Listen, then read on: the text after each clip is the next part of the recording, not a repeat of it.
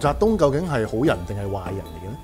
我唔想用好壞咁簡單嚟睇佢。雖然好多人覺得佢大獨裁者帶嚟好多災劫，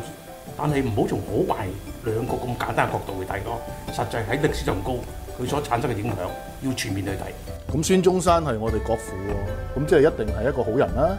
雖然係大革命家，但係喺辛亥革命之後，佢做咗好多事係非常之大嘅爭議。但係原來你再睇下佢喺辛亥革命之後，佢曾經係想將國土啊讓出去俾外國人支持佢革命，亦都係做咗好多嘢，做個人崇拜，呃一個黨國嘅制度咁樣。咁呢啲要大家要了解咯，去爭論一下咯。咁點樣至可以客觀評價歷史人物呢？尊重歷史事實，理性去到分析，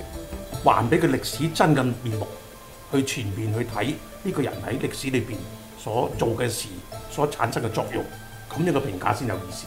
數風雲人物，還看歷史。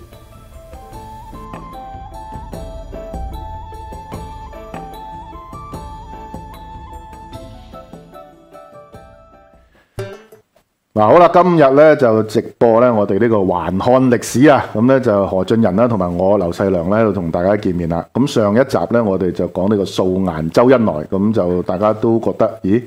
好有趣喎、咁樣。咁好多聽眾都有留言咧，就話嗱，以歷史節目嚟講，我哋嘅收視率相當高嘅，其實係咪啊？係啊係啊。咁咧就不過好多人就就好似話咧，喂，好似誒、呃提好多名詞，佢哋唔係一定識，咁但係都冇乜辦法。嗱因為就如得果啊嚇就得下邊就就唔到上邊，係講埋啲啊阿媽都係女人嘅嘢，就得上邊就就唔到下邊。嗯咁我覺得咧，嗱，呢個叫做有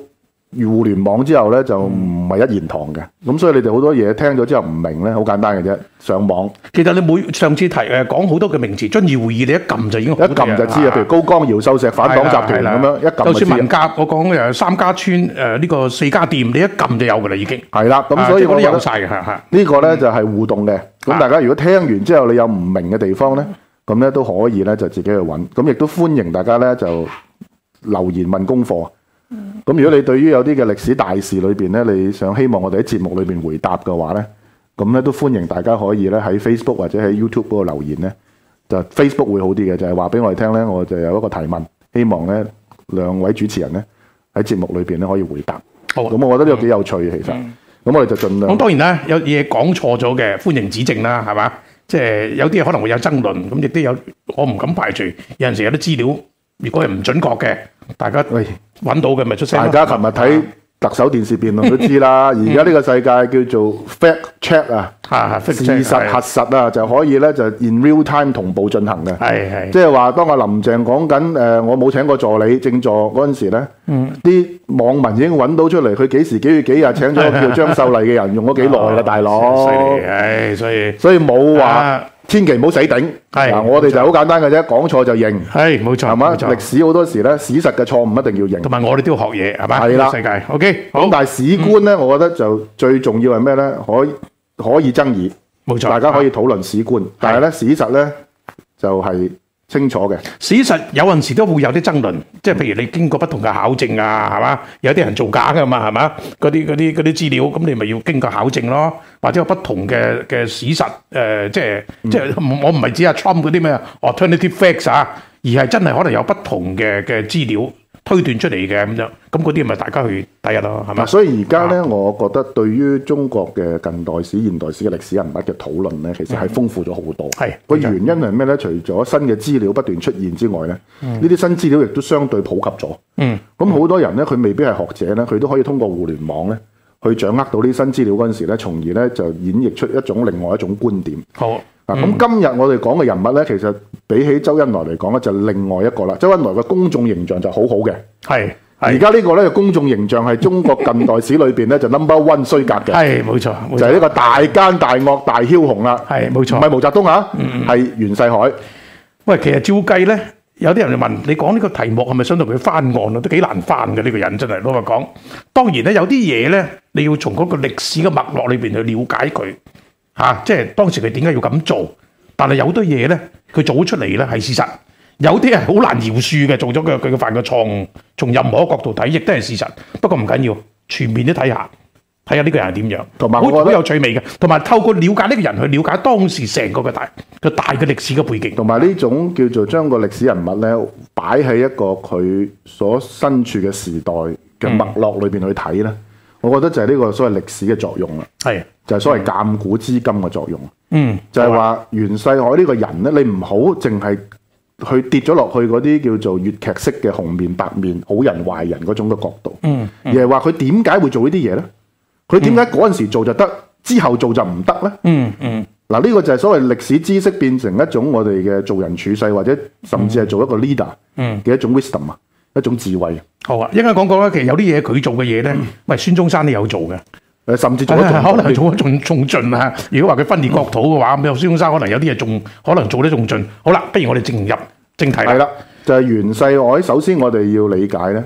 如果要評價呢個人嗯物，我阿仁哥，我覺得要翻翻去一個好重要嘅觀念，就係喺晚清嗰陣時咧，嗯當時嘅中國嘅政治權力嘅鬥爭係處於一個乜嘢嘅環境？嗯，咁樣你先至睇到袁世凱呢個人叻同埋唔叻嘅地方係乜嘢？係，嗯我覺得咧，用呢個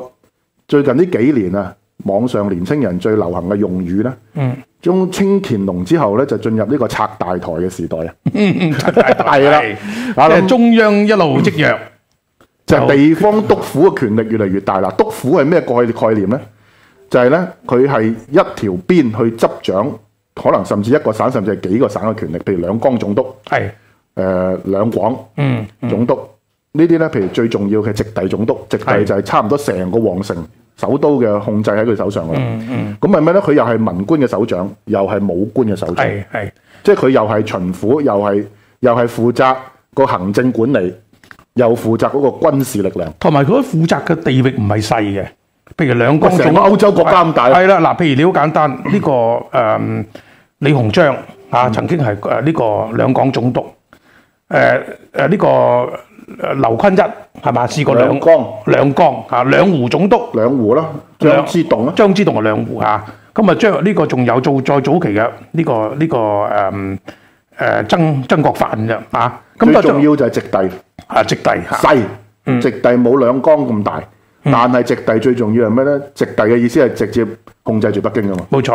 嗱，但係有一樣嘢咁樣，當然佢個權下放咗喺地方裏邊，當時就係首先要要清除太平天國。嗱，其實佢第一個我用一個漢人就係曾國藩，咁但係嗰陣時候咧講，佢作出個呢個咁大嘅嘅改變啊，即係用漢人呢樣嘢咧，亦都使到清朝咧捱耐咗時間。嗱係如啦，果佢唔用漢人咧，仲即係衰得佢快仲衰得快，冧得快，所以呢個大政策嘅改變好緊要。嗱啊就係喺清中葉，即係喺乾隆之後咧，由盛轉衰咧，你見到咧乾隆時代十全武功咧，嗯嗰個軍事權咧係控制牢牢控制喺清嘅中央政府手上。係你諗下當時左宗棠點解嗨嘢啊？就係、啲士兵見到皇帝都唔落馬啊嘛，唔解甲啊嘛，嗯直至到見到左宗棠，因為嗰個係佢嘅部隊嚟噶嘛，係咁咪斬埋呢個左宗棠。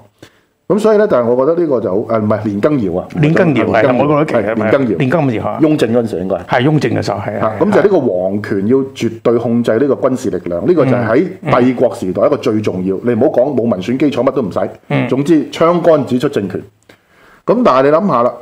去到清中葉，其實太平軍之前已經開始有黏軍啊呢啲咁嘅地方叛亂出現。嗯就係咧由盛轉衰咧，佢如果唔能夠 cope with 呢個新嘅轉變啊，其實呢個轉變唔係清中央政府推動嘅喎。嗯。最先出現嘅係咩啊？地方團練啊嘛。嗯。即係話，譬如你嘅鄉下嗰班士紳話唔掂喎，佢黏軍走嚟，嗯我哋自己武裝起嚟啦，就搞地方團練啦，就地方武裝私人軍隊啦。係咁咧就我譬如河誒、呃番禺嘅，我哋就組織私人軍隊；你佛山嘅組織私人軍隊。嗯咁咧就當時就唔係對抗個中央皇朝，嗯係對抗嗰啲地方叛亂嚟搶掠嗰啲嘅嗯匪徒啊。係咁太平軍呢，亦都係呢，直接導致到地方軍隊嗰個勢力呢急速膨脹。係嗯嗱，我記得我唔知阿阿仁哥有冇睇過一套戲，就叫做《投名狀》，有嗯有我我覺得好好睇呢套戲，陳可辛拍嘅，係係就三兄弟啊嘛，嗯李連杰、啊呢個劉德華劉德華同埋呢個金城武，嗯佢就係改編自清末四大奇案嘅所謂刺馬案，嗯張文祥刺殺兩江總督呢個馬新義。嗯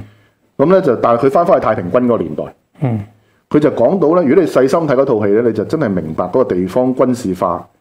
地方督府而造成咧清朝咧係失控嗰個原因。係嗱，你見到佢三個土匪嚟噶嘛，原本係係嚇，嗯啊立咗投名狀之後，咁咧然後咩咧就自己動之其出嚟咧，就成為官軍喎，竟然。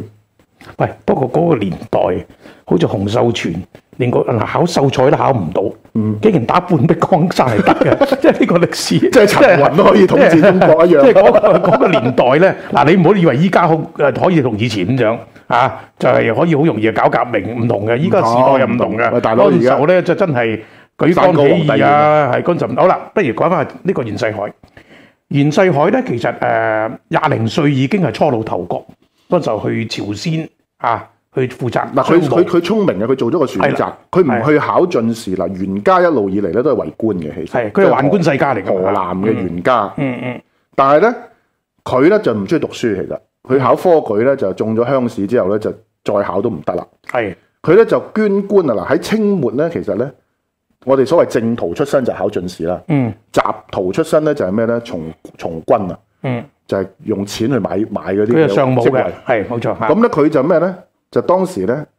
其實打太平軍最重要就係湘軍啦、淮軍啦。嗯湘軍就曾國藩啦，淮軍就李鴻章啦。嗯咁咧佢就投入咗佢養父嘅兄弟嘅，係就叫做慶字營啦。淮軍裏邊嘅慶字營，吳長慶嘅部隊嗯裏邊咧就去做幕僚啊。嗯佢先至有機會派去朝鮮啊。嗯如果佢唔係行呢條路嘅話咧，佢仲走去考科舉咧，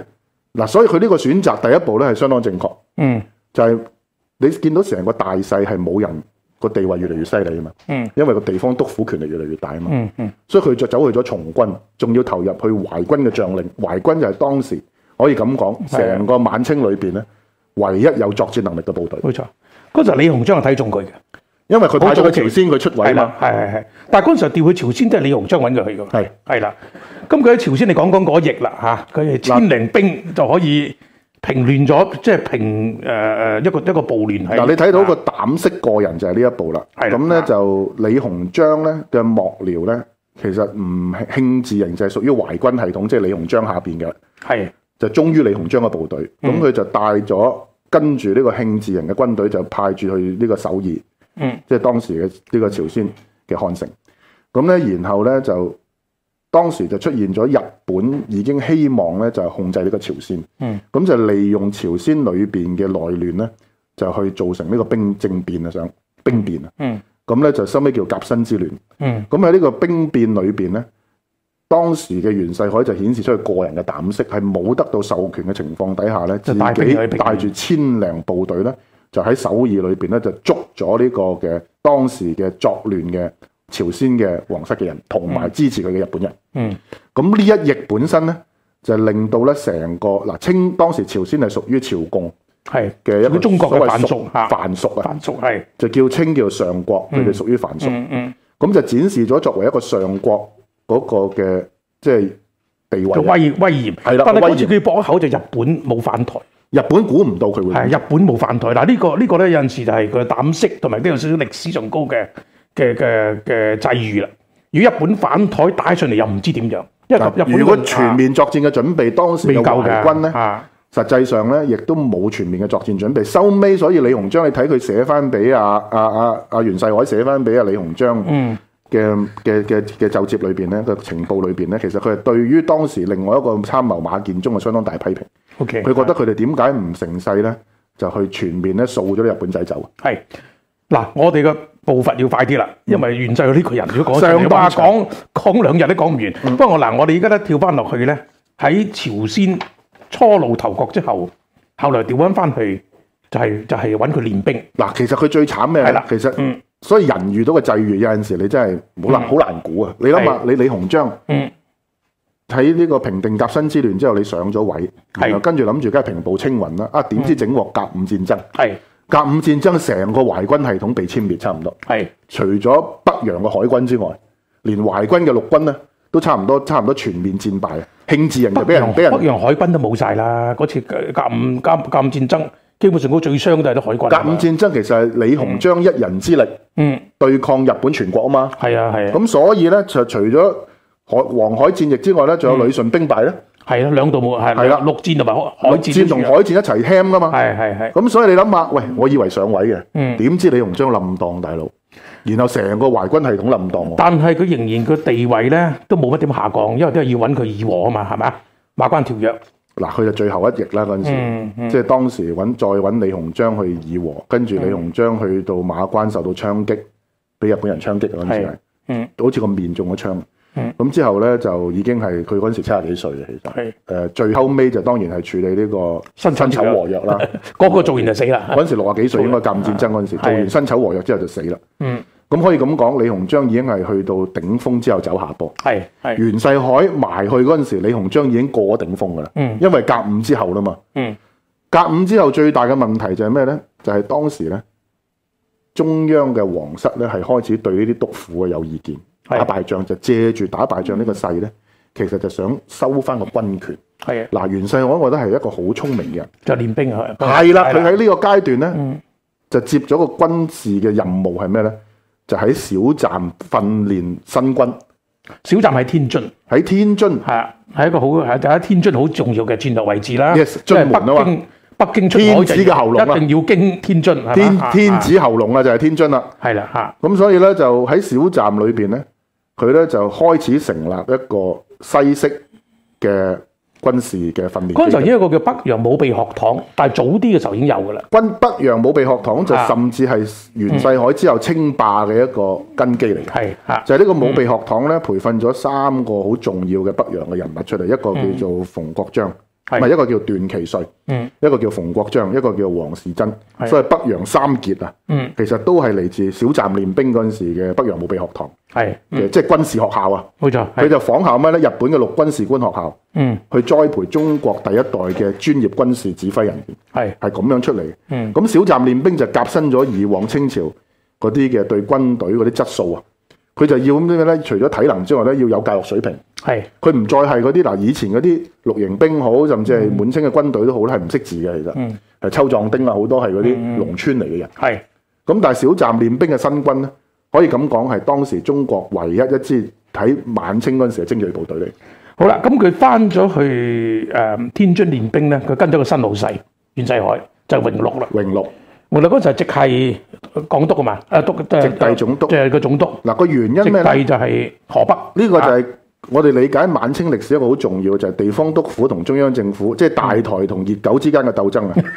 咁咧就係呢個地方督府咧，就隨住呢個甲午戰爭之後咧，滿清就想咧將個嗰個權力開始收翻。嗱，榮祿咧就係阿慈禧太后嘅自己人嚟嘅。係滿族嘅貴族，嗯滿洲嘅貴族，呢、個唔係漢人嘅地方督府嚟嘅。嗯，咁所以榮祿咧就信任嗱呢、個時候咧就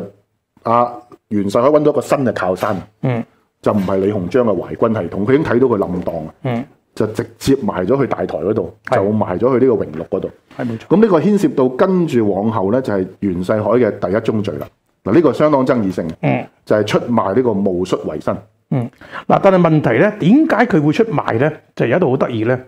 就係、佢曾經係表示過係支持改革嘅。嗱佢係強學會嘅嗱，成員，標誒佢強學會同埋支持咧，嗱，你知道嗰陣時候誒一八九五年咧公居上書之後咧，咁開始好多倡議，咁但係當然咧未人到呢個戊戌維新嘅，啊嗰陣時候講嘅倡議咧都係好多嘢嘅，譬如你要引進新式嘅教育啊，考慮下應唔應該要廢除廢除科科舉，啊等等嘅嘢，咁其實嗰啲都好根本嘅改變嚟嘅，喐動到好多利益嘅大佬，嗰啲人成世就讀科舉做官噶嘛嗱，，我想問下係仁咪啊哥，你對戊戌維新你點睇咧？你覺得呢個牽涉到我哋點樣評價阿袁世凱？謀戌為新啊係咁樣，呢、個係好不幸，我覺得嗱，即係歷史上高好難得有一個君主係咁開嗯明，嚇咁、有一個心去到為即係個國家民族嘅嘅嘅改革，去到咧無呢咁嘅險，知道自己上高仲有一個嗯仲有一個太后，咁但係咧誒亦都係有一個康梁呢堆人就較為有新嘅思想，當然我知道康有為有啲爭論啦，但係起碼當時嚟講有一堆公居上書呢班咁嘅呃誒誒誒誒呃學人咧係有咁嘅進步嘅思想，係想推動好似日本咁樣呢個呢、個君主立憲一個一個明治維新嗰條路明治維新嗰條路。咁但係不幸嘅地方咧，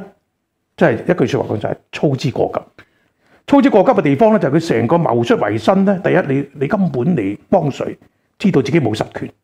係嘛？第二樣嘢，你喐動到成個滿族嘅利益。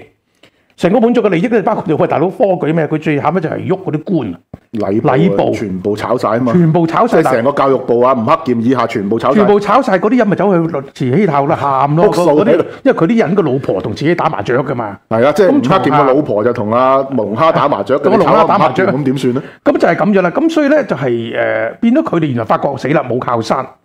咁而皇帝有嚿膽，嗰陣時候江水咧都好難得。嗰陣時諗下皇帝咧喺清朝嚟講咧見嘅官咧佢有 protocol 嘅，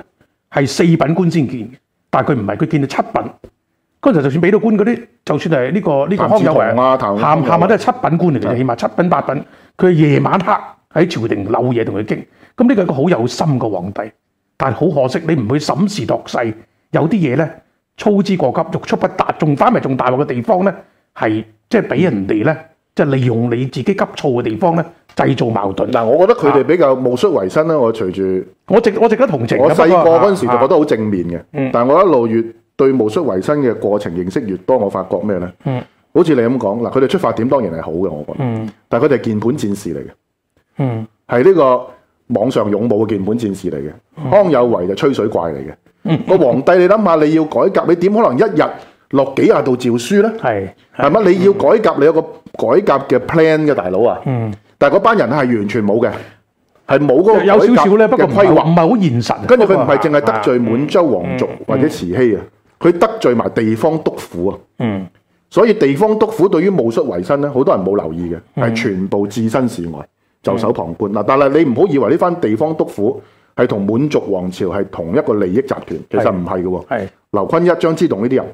其實佢喺地方都搞緊新政嘅喎，袁世凱小站練兵都係引入緊新式嘅軍事訓練嘅喎。係點解佢唔能夠團結呢班人呢？係啊！呢呢個最個我覺得係最大即係呢個嘅冇識見啊！弊病係啦。即係你做實事，即係冇你做大事冇呢個識見咧，你係冇冇得佢冇個頂㗎政治操作嗰個你能啊你力，咁大個個個嗰個現存嘅嘅嘅保守嘅力量嗰度，你點搞咧？同好埋啦你你要拉一派啊嘛。係啊，你要衝擊慈禧保守勢力，你當然就要用地方督府嗰班實力派嗯拉埋嚟自己嗰度。所以我覺得譚志同建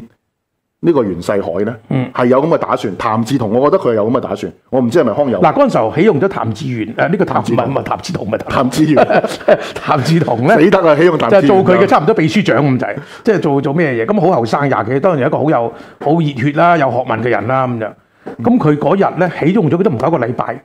就佢就見單拖去發華子，單單拖去結。見袁世凱。啊發花子係嘛？發花子啊係真係見袁世凱。嗰陣袁世凱就同佢講咧，就嗌佢，即係嗰陣傳啦嚇，就有個有個趙有個詔書，唔知係咪血詔啦嚇，啊以前拿榮祿係啦，叫佢捉拿人即刻斬首，同埋咧就圍呢、個呢、個義和院。咁佢當然佢唔敢寫話誒、要要誒扣留慈禧，佢又唔敢啊唔寫。係，但係捉榮祿斬首呢個就係喺個據說啊，就喺啊係譚志同嘅所顯示嘅詔書裏邊咧，就光緒有呢個咁係啦嘅計劃。咁咧維新派咧就話當時佢答應，但係咧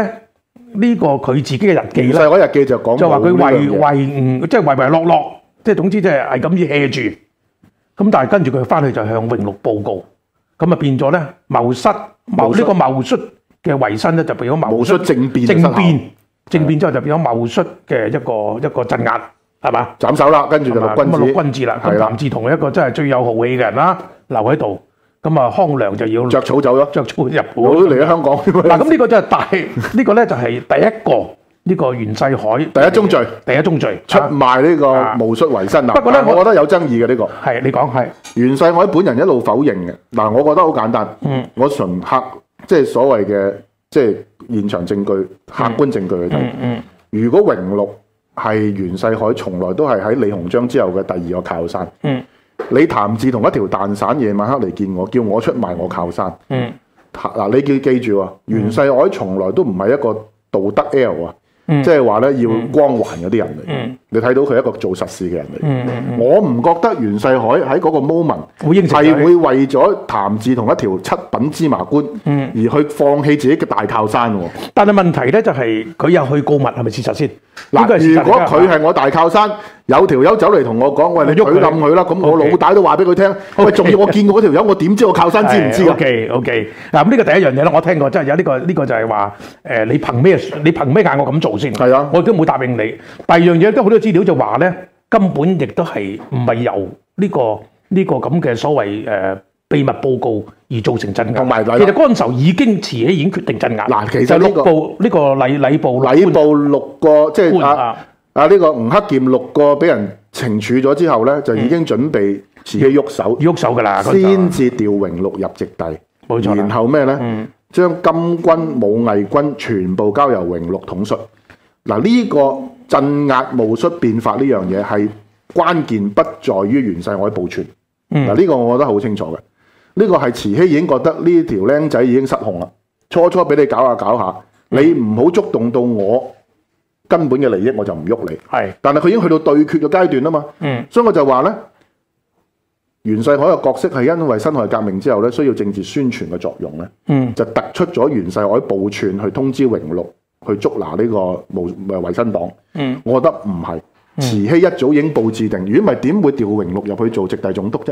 嗯擺明就係要榮祿去鎮壓，掌握個軍權喺直隸嗰度，準備去鎮壓啊嘛。其實係，係啊即係好簡單，六四一樣啫嘛係。啦，三十八軍係啊，你有經啊諗下最終廿七軍啊關楊尚昆乜嘢事啊？係係最終大家而家揭出嚟咪睇到咯，原來係鄧小平嘅報紙嚟噶嘛？呢個係冇錯。係咪？楊尚昆只係即係榮祿， 即係榮祿。 OK，其實個版本又喺度，版本又喺度。陳希同就係袁世凱，嗯，OK，咁所以第一宗罪，暫時我哋喺法律上高 not pro- not proven，暫利時益未歸證，於被告，有暫時疑點啊未證實好啦。咁啊，一陣間講下第二宗罪啦。嗱，但係袁世凱呢個人咧，我覺得亦都好聰明。佢係喺可以咁講喺一九一一年之前咧，佢每一次決定咧都係掌握到一個好嘅時機。係嗱，佢小站練兵，跟住戊戌維新之後咧，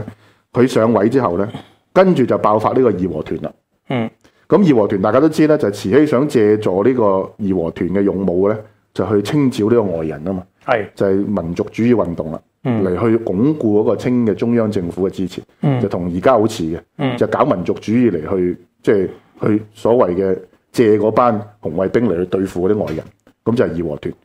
但好嘢袁世喎，凱就好嘢喎，係真哎啦係，本來喺山東起嘅，青燈照紅燈照，佢就魚山東燈就就撳佢嚇。嗱，佢就係咩咧？就係、鎮壓呢個義和團喎，居然就叫佢哋咧將佢哋逐出山東，就仲要最好笑咁咧，送咗佢直隸喎。嗱，佢唔係送佢去南喎，就叫佢哋去直隸喎，就揾咗一個直隸嘅鬱賢咧，鬱賢就話：哇，呢班人醒啊，介紹俾阿慈禧喎。嗰陣時候啲人咪話啦，李瑞環咪精咯，天津係啊等晒啲車俾啲人去北京，係啊車嗰啲示威群眾去北京所以所以天津係唔使喐㗎，冇乜點冇乜點，冇冇事啊天津冇事係係點啊晒啲車咯，就話李瑞環陰啦，咁即係話即係即係當時嚟講就係嗰啲人去晒北京，當然去到北京咧。就係誒，亦都係對佢嗰陣時個叫叫咩啊？誒叫江毅嘛，有個江毅、徐同同埋啊鬱嗰賢啦，嗰幾個人咧，都係對對呢、個呢、個誒嗰啲權權派咧嚇、啊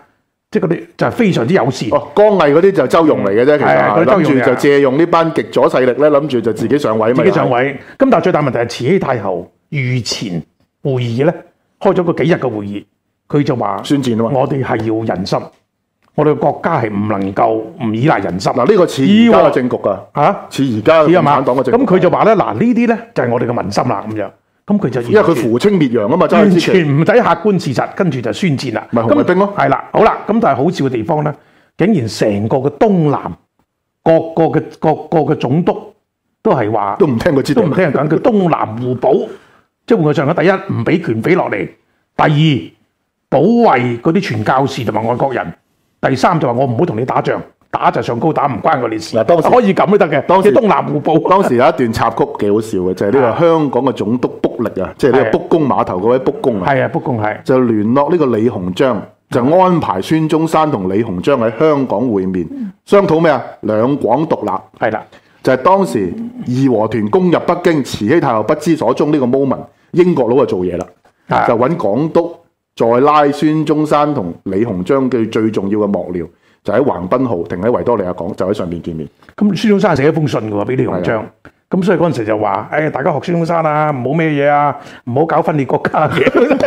嗰陣就鬧梁鬧友，李鴻鬧梁友嘅時候咧，就話你唔學孫中山，但係嗰啲人就唔讀歷史啊。董建華嗰人，我記得佢唔知個咩燕咩，唉，嘥氣啦！咁董佢建華佢識又歷史唔知嗰個就唔係董建華啦。佢唔知道孫中山。但係呢個呢個李鴻章就好蠱惑，真係嗯佢兩手啊，佢玩，佢想睇清楚嗱，就係似六四嗰陣時，嗯佢想睇清楚究竟北京慈禧太后嗯死咗未？係咪北京出現政變？佢遲遲第一佢唔喺唔肯去北京，佢就留咗喺上海，居嗯然居然，然後咧一方面就派個幕僚同孫中山一路維持聯絡。嗯，到哦頂，原來慈禧西首即係去咗西邊啦，嗯去咗呢個山西，咁咧就未死喎，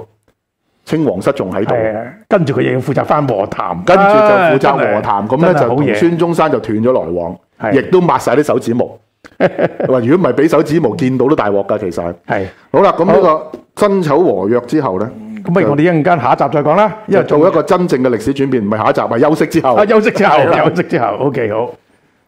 喂，你平時食唔食？